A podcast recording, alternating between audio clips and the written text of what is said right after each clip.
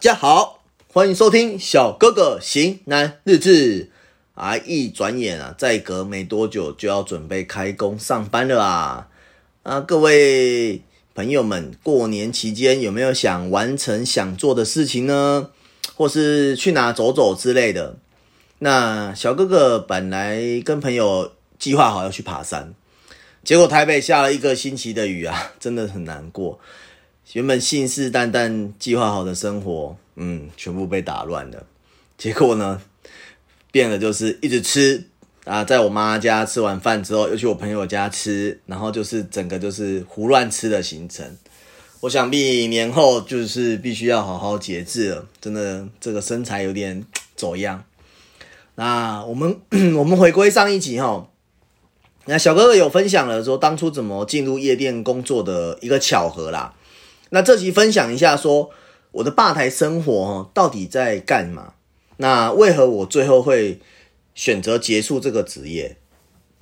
那其实哈，吧台的工作很简单，但也可以说是学无止境，哦，没有学完的一天啦，真的没有学完，因为调酒就是这样子，好喝不好喝，你有可能是同一个人，你可能是说好了五呃。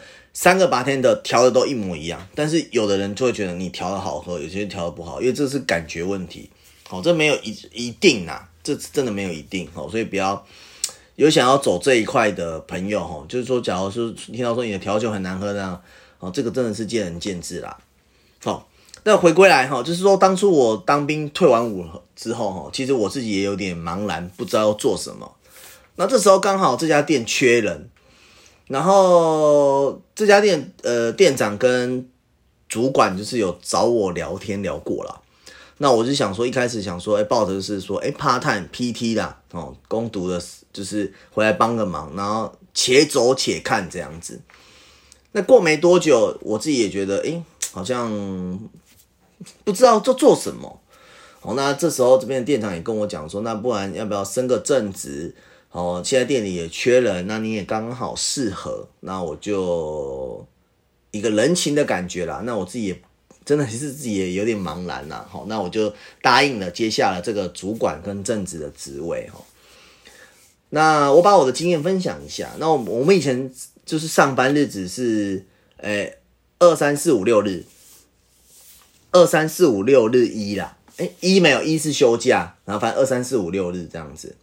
好。那呃二四日的时候是 lunch bar，那我们三五六的话就是夜店，那星期一是休息，那通常都是三五六是非常非常忙碌的。想到以前就是大家有去玩或是有去找我就知道三五六我是非常非常的忙碌。好，那星期四的时候有时候我会帮大家上一些课程，就是那时候我接主管的时候我会帮大家上一些知识课啦，或是诶大概就是调酒类的课程这样子。哦，然后再做个整洁。那基本上我们那时候夜店都是十点一夜，那七点我就会到公司。那为什么要这么早到呢？那我来跟大家一一解释哈。那七点到公司就是理货点货哈，然后还有先搬一些货语。那等到八点的时候会等 PT 他们一起来，哦，我们一起整理，然后会把呃今天要用的货啊，补补酒水啊，补饮品啊，然后大家分分工合作。然后还会切柳橙、切柠檬，哦，啊，这样不是什么一颗一颗的切这样子，我们都是一箱两箱的这样切，哦，曾经还有一天就切过二十斤、三十斤的，哦，这个用量真的很大，哦，那对大家不要看一下切柠切柠檬跟切柳橙，这个也是要一点点的学问，不然一定会切到手，哦，那之后就是哎整理完了之后就是开始整洁，就是吧台的周边。好，那最后就是会让大家去整理一下仪容。整理完仪容之后呢，那当然是吧台就是要表现出最帅的一面嘛，帅帅的。你总不可能说，哎，很邋遢的吧台，不会嘛？那我们就是表现出最帅的一面，然后这种呈现给客人看。那十点一到就开始陆陆续续的客人会进来，然后消费。那以前的话，我都是。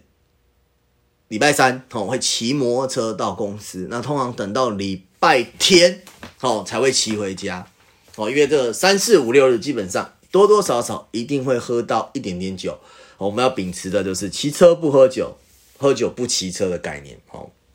所以那时候交通费花费真的还蛮贵的啦。不过好险那时候公司是有提供，哎，主管阶级有提供楼下有停停车位，不用再缴一个费用。不然那时候是真的，其实哇，嗯，停车位真的，哎，停就是交通费会蛮贵。那我们大概都是到四点半就会打烊结束了，会亮灯。那打烊结束之后，还要再整理一下周遭环境嘛。那有时候我就会邀请大家一起去吃个早餐，团结一下，凝结一下这个的团队的凝聚力。因为其实这样从十点到从十点到四点多这样下来，哈，其实短短的这个时间，但是夜生活工作其实大家很累啦，大家都会很辛苦。那时候跟我一起团队的人，你都知道，那时候是真的是还蛮累的。那你说有没有很比较特别的经验？我觉得特别的经验就是有过节日，那时候过什么节日呢？就是跨年呐、过年呐，然后还有什么圣诞、圣诞节啊，哦，这种节日的话都是会通常会爆满。那小哥哥曾经哦有带过一个团队，就是。我们站在这个吧台，光这个吧台的营业额就有一百万，一百万不夸张哦，一百万，四个出酒口做一百万，哦，那你假如说以一杯调酒这样子来看的话，一杯调酒我们抓四百块，四百块的话，那一个人大概要调六百六七百杯吧，哦，那四个人这样要调多少杯？哦，那真的很可怕啦，对啊，那也是那时候的景气好，那大家也也对夜店比较风靡。那现在近期其实这几年来，夜店可能疫情的关系啦，夜店也没有那么的，诶，没有那么的夯啦，大家也是比较诶，比较想说不要到处乱跑。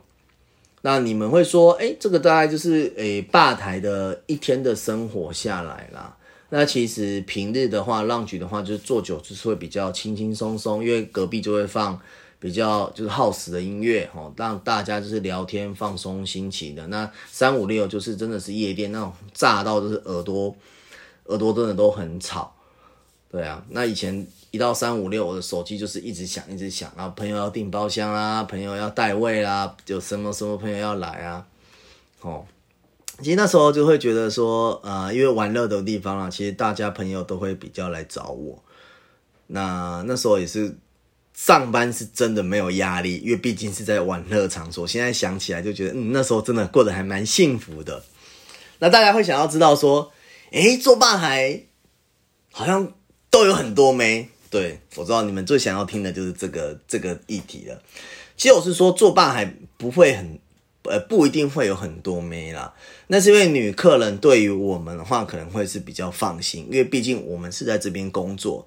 那那假如说一般的客人去搭讪女生客人，女生女生会觉得说，呃，也会有一点会有点害怕嘛，因为不认识嘛，会有点诶抵抗或什么样之类的。那假如说他跟我们在吧台在工作人员接触的话，可能聊一聊聊一聊笑一笑，就是会比较诶比较亲近 close，比较不会有一点就是抗拒，因为隔了一个吧台能干嘛？也不能干嘛，也不会吃豆腐啊，是不是？那所以说有些吧台就是可能会比较。哎，认识多的女生，好，比如就是像小哥哥，就是认识很多的女生朋友。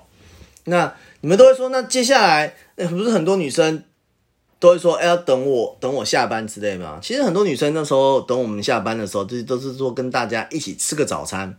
那吃完早餐，大家就各自回去了。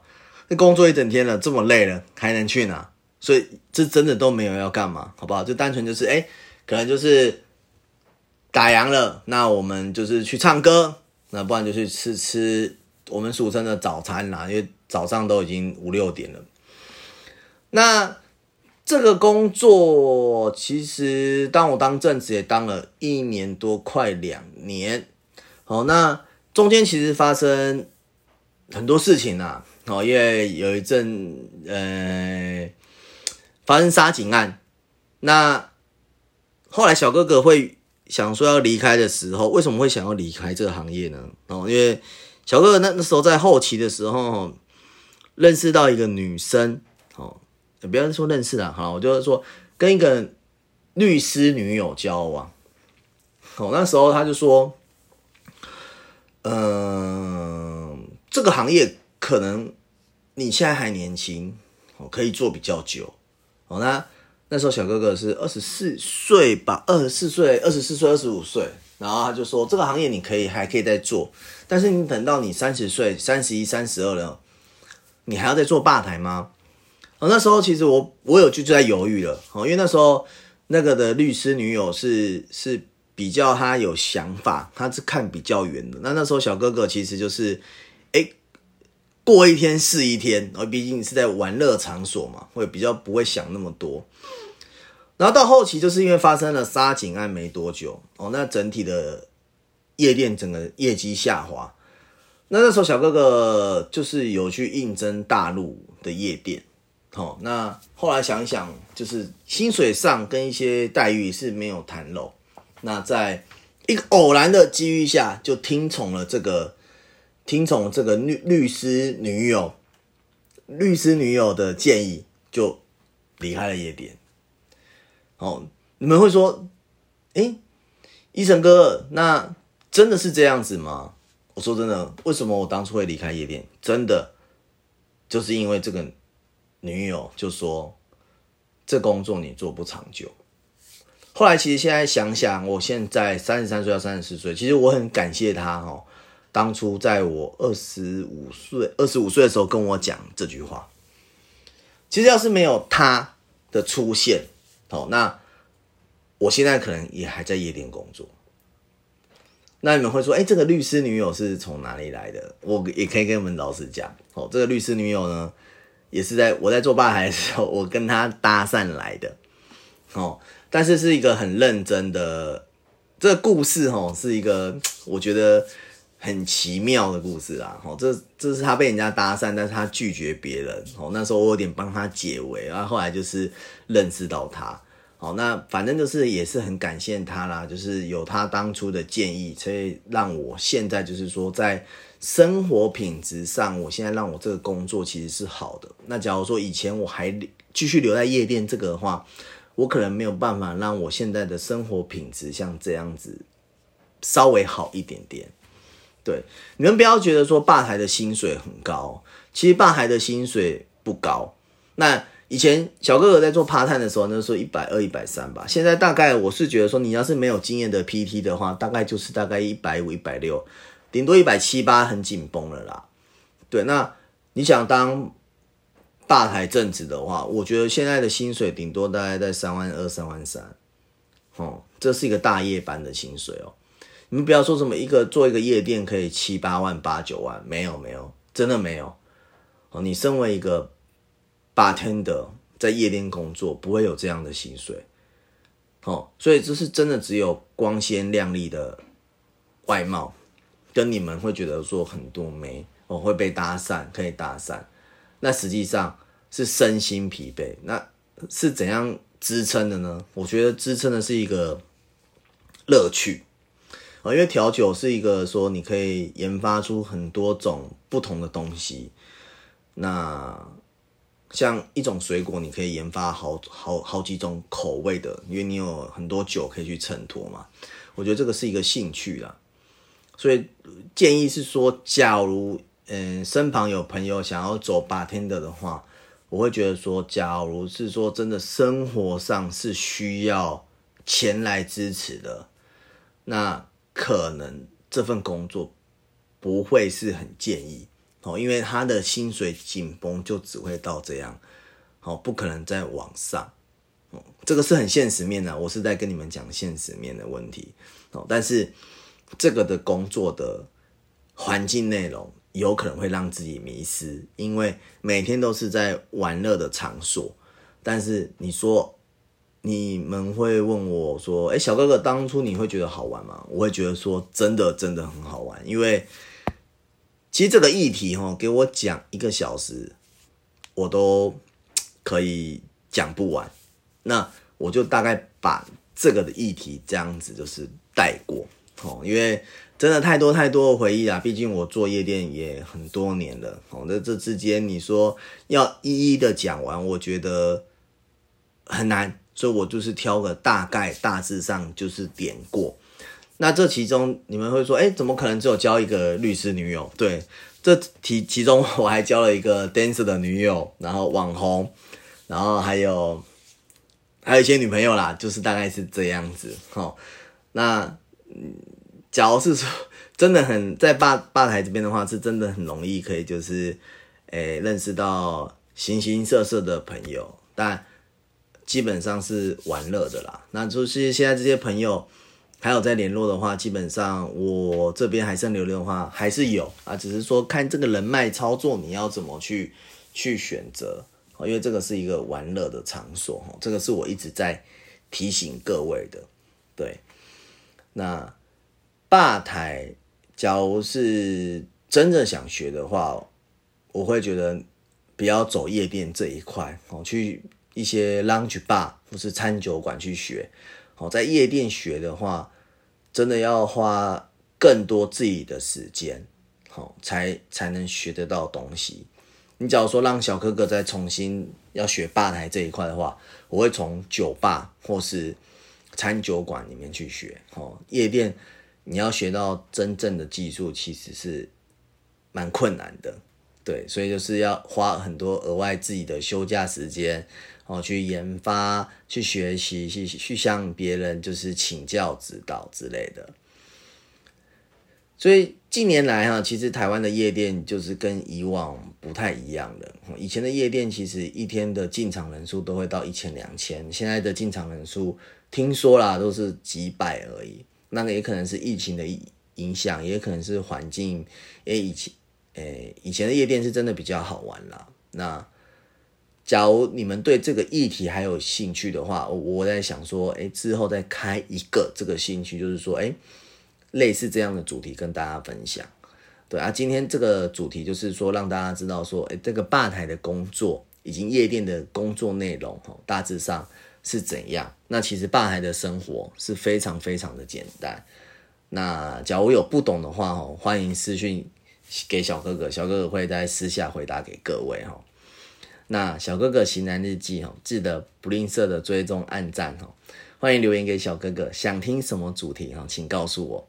在夜店工作是真的很好玩，那年轻的你，我会建议一定要去试试看。那假如说像小哥哥已经过了三十几岁的话，除非在这一区块，我是觉得做了一些有蛮有成绩的哥哥们，那我会觉得你们要继续留下来做。那假如说，还没有成绩的，我会建议赶紧转换跑道。好啦，谢谢大家收听，Thanks。